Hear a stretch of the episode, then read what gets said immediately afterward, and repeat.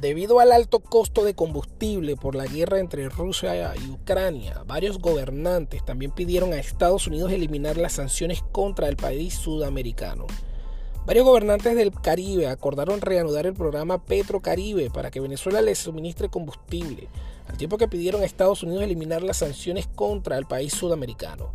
Esto informado el hoy miércoles el primer ministro de San Vicente y las Granadinas, Ralph González, quien explicó que este nuevo plan se debe al alto costo del combustible a nivel mundial.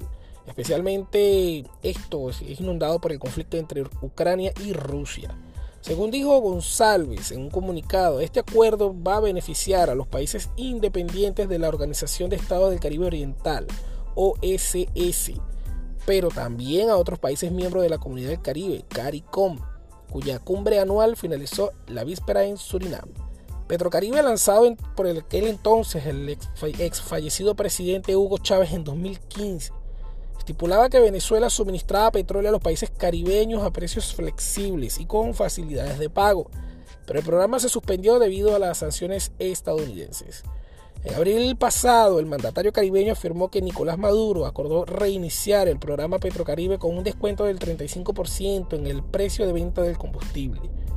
En aquel entonces los medios de San Vicente, y las Granadinas reportaron que dicho descuento sería aplicable al país caribeño y a otros integrantes del OSS. González adelantó que pedirán a Estados Unidos levantar ciertas sanciones impuestas contra Venezuela, particularmente aquellas que dificultan reanudar el servicio de Petrocaribe.